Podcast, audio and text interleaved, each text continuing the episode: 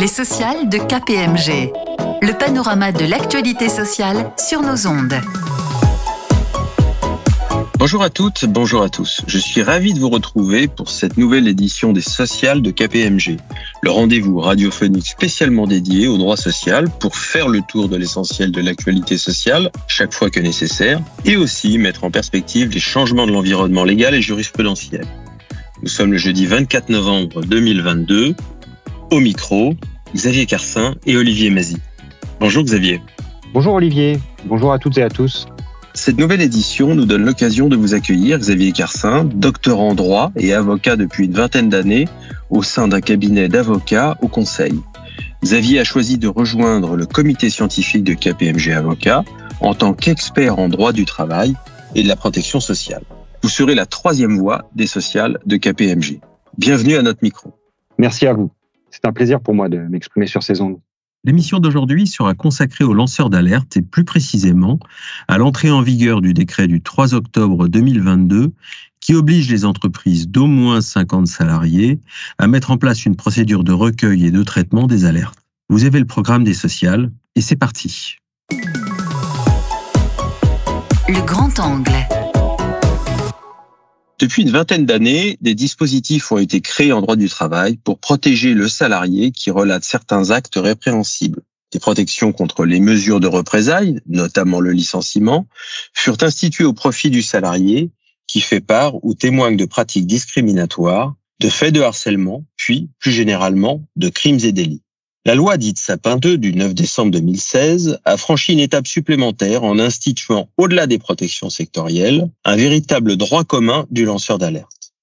Cette loi n'a pas seulement mis en place une protection générale des lanceurs d'alerte au sein des entreprises, des collectivités et des administrations. Elle a également prévu la mise en place de processus de signalement au sein de ces entités.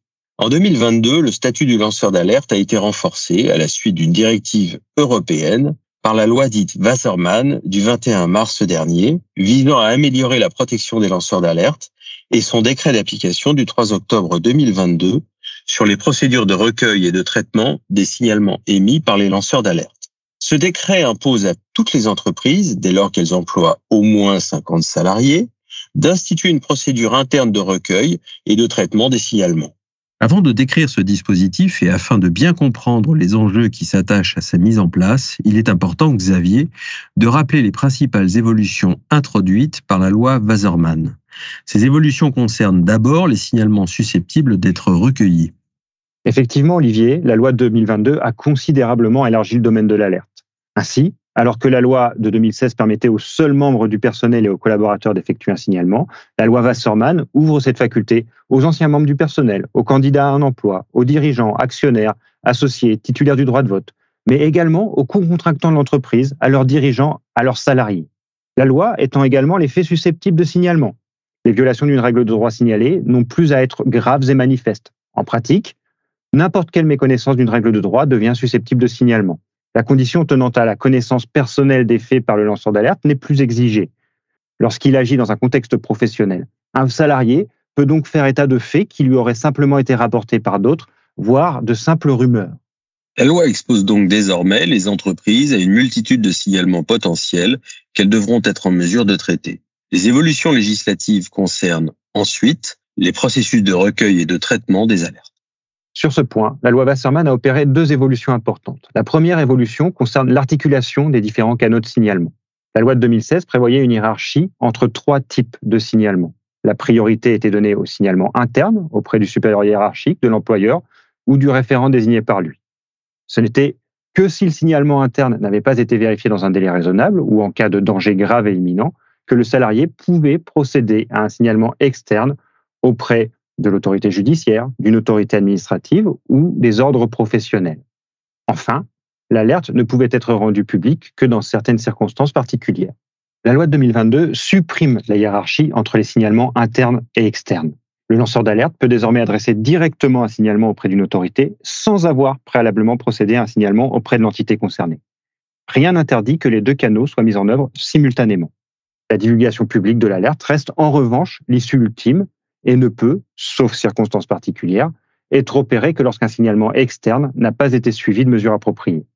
La seconde évolution relative au processus d'alerte a trait au renforcement des procédures de recueil et de traitement des signalements. Oui, les dispositions antérieures prévoyaient que l'alerte était opérée au sein de l'entreprise privée auprès du supérieur hiérarchique de l'employeur ou d'un référent désigné par lui. S'il était prévu que les entreprises de moins 50 salariés devaient mettre en place une procédure adaptée, les textes ne comportaient aucune réelle exigence quant à la teneur de cette procédure et aux garanties l'encadrant. Les textes ne comportaient aucune précision relative au traitement des alertes. La loi de 2022 impose la mise en œuvre d'une procédure interne assortie de garanties et a renvoyé à un décret d'application le soin de préciser ces garanties. C'est dans ce contexte qu'intervient le décret du 3 octobre, entré en vigueur le 5 octobre. Ce décret oblige les entreprises d'au moins 50 salariés à mettre en place une procédure interne ou à adapter les procédures qu'elles avaient déjà pu mettre en œuvre.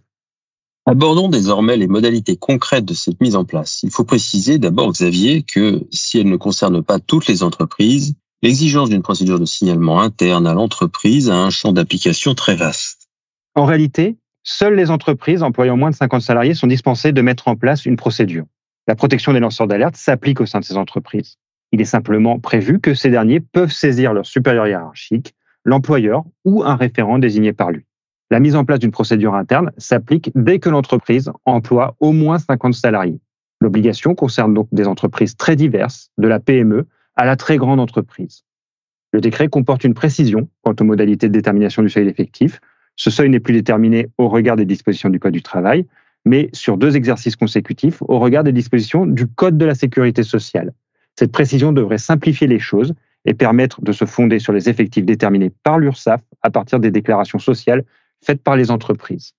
S'agissant des modalités de mise en place, la procédure doit-elle être instituée par un acte particulier? Le décret laisse aux entreprises la possibilité d'adopter, je cite, l'instrument juridique de leur choix. En pratique, la procédure peut donc être établie par tout acte unilatéral de la direction de l'entreprise, une simple note de service par exemple. Cette liberté s'explique par le fait que le champ de l'obligation concerne des entreprises très différentes en termes d'effectifs, mais également d'organisation et d'activité. Chaque entreprise doit donc pouvoir choisir le moyen le plus adapté à son organisation. Par ailleurs, comme je l'ai dit il y a quelques instants, les lanceurs d'alerte visés par la loi ne sont pas nécessairement des salariés. L'instauration du dispositif par un acte à destination des seuls travailleurs, on pense ici au règlement intérieur, n'aurait pas été suffisante. L'existence de la procédure de signalement interne doit néanmoins faire l'objet d'une information.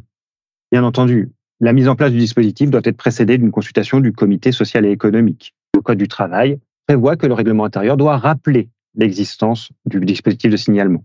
De manière plus générale, le décret impose la diffusion de la procédure par tout moyen permettant une publicité suffisante et une accessibilité permanente à l'ensemble des personnes concernées par le dispositif d'alerte.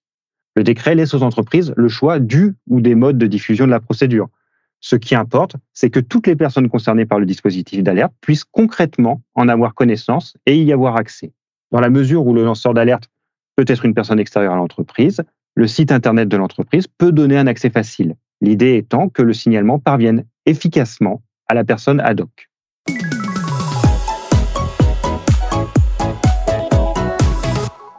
Venons-en maintenant, Xavier, aux différentes étapes de la procédure de signalement interne. La première concerne le recueil des signalements. Le décret prévoit que la procédure instaure un canal de réception permettant au lanceur d'alerte de déposer un signalement. Là encore, l'entreprise définit librement le type de canal qu'elle entend mettre en place, soit un canal écrit, soit un canal oral. Elle peut mettre en place les deux types de canaux. Le décret précise que le canal de réception doit permettre la transmission de tout élément, quelle qu'en soit la forme et le support, de nature à étayer les faits signalés. Si l'entreprise choisit de donner la possibilité de procéder au signalement de manière orale, il doit être précisé que dans un premier temps, le signalement peut être effectué par téléphone ou messagerie vocale, puis, dans un second temps, si le lanceur d'alerte le demande, et selon son choix, par une rencontre physique ou par une visioconférence dans les 20 jours du signalement. Toujours dans l'hypothèse d'un signalement oral, le décret impose que ce signalement fasse l'objet d'une transcription écrite et que le lanceur d'alerte puisse vérifier, rectifier et approuver cette transcription. Enfin, quelle qu'en soit la forme, le signalement doit être suivi d'un accusé de réception écrit dans un délai de 7 jours ouvrés. Concrètement, Xavier, comment les signalements vont-ils être recueillis à votre avis? Ces signalements doivent être enregistrés sur un serveur sécurisé, avec un accès limité aux personnes en charge de ce traitement. Ils sont classés par ordre chronologique. Ensuite, va se poser la question du traitement des signalements, qui peut s'avérer complexe pour les entreprises. C'est sans doute la question la plus délicate à laquelle vont être confrontées les entreprises, particulièrement les plus petites d'entre elles. Le traitement sérieux des signalements est une condition indispensable à l'effectivité du dispositif et à sa crédibilité. D'un autre côté, le domaine de l'alerte a été considérablement augmenté les entreprises sont susceptibles de faire face à une multitude de signalements, parfois sur le fondement de simples rumeurs. Tous les signalements ne méritent pas des investigations, notamment des enquêtes internes, qui peuvent se révéler très lourdes à mettre en œuvre et qui peuvent avoir des effets délétères au sein de l'entreprise. Vont donc se poser d'une part la question des moyens nécessaires au traitement et d'autre part celle de l'évaluation des signalements. S'agissant des moyens, il est certain que les entreprises devront mettre en œuvre des moyens matériels et humains nécessaires au traitement des alertes.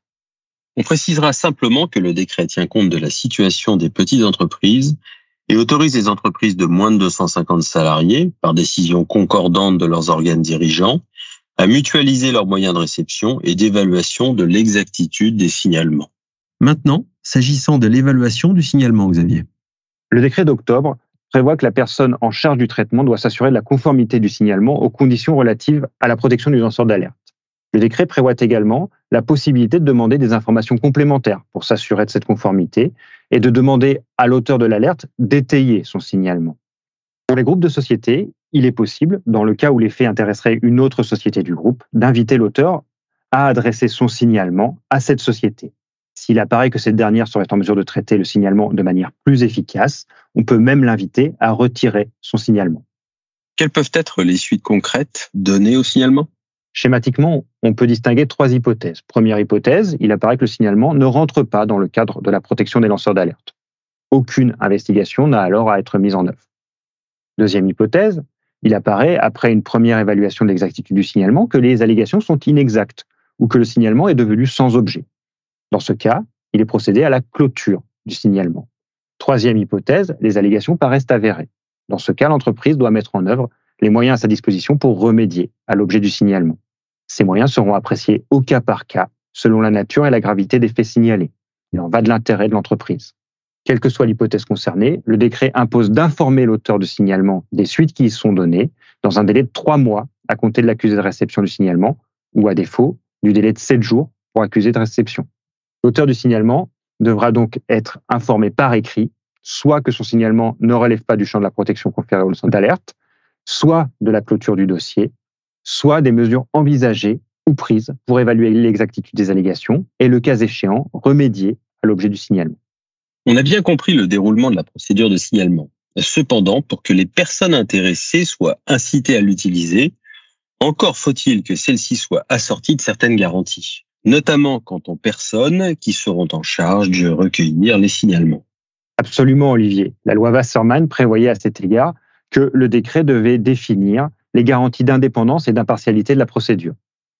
Force est de constater que le décret est peu divers sur ce point, puisqu'il se borne à préciser que les personnes et services désignés doivent disposer, par leur positionnement ou leur statut, de la compétence, de l'autorité et des moyens suffisants à l'exercice de leur mission, que la procédure prévoit les garanties permettant l'exercice impartial de ces missions sans donner plus de précision.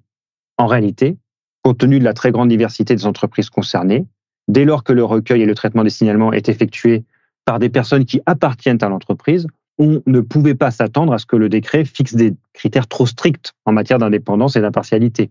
L'exigence d'impartialité doit en réalité conduire à confier les missions à des salariés qui n'appartiennent pas à la direction d'entreprise et qui ne sont pas susceptibles d'exercer une autorité sur les potentiels auteurs de signalement. Les salariés et services doivent disposer d'une autonomie suffisante pour arrêter des positions susceptibles de déplaire aux dirigeants de l'entreprise.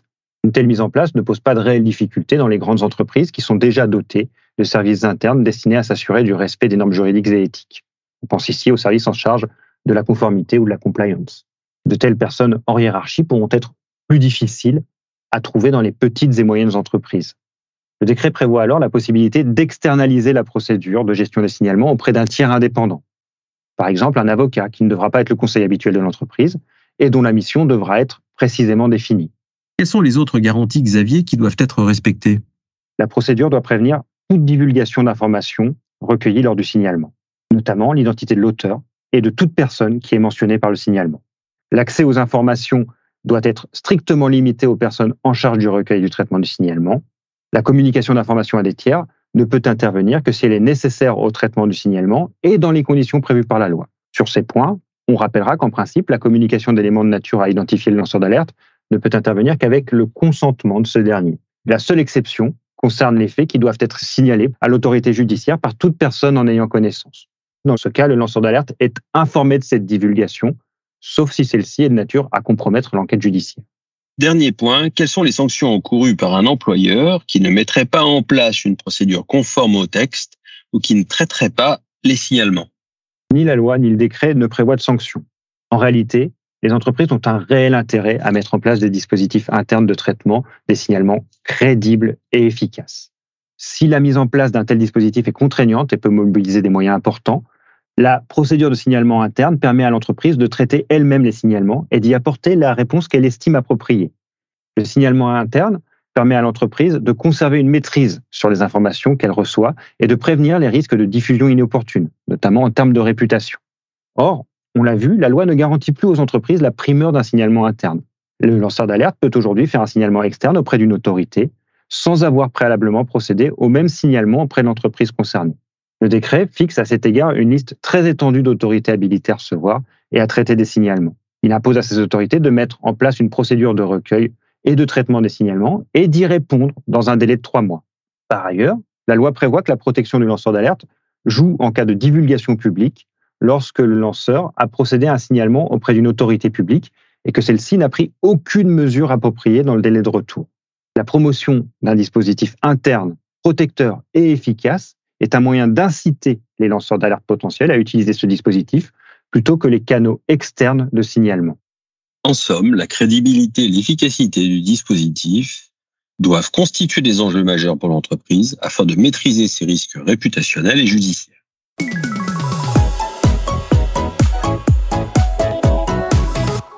Cette édition des sociales de KPMG touche maintenant à sa fin et nous espérons qu'elle a répondu à vos attentes. Pour aller plus loin sur ce sujet, vous pouvez consulter nos publications sur notre site internet, accessible sur kpmg.fr et également sur le compte LinkedIn de KPMG Avocat. Nous vous retrouverons avec grand plaisir au micro de cette émission au mois de janvier prochain. À bientôt sur nos ondes. Les sociales de KPMG. Une émission de Radio KPMG.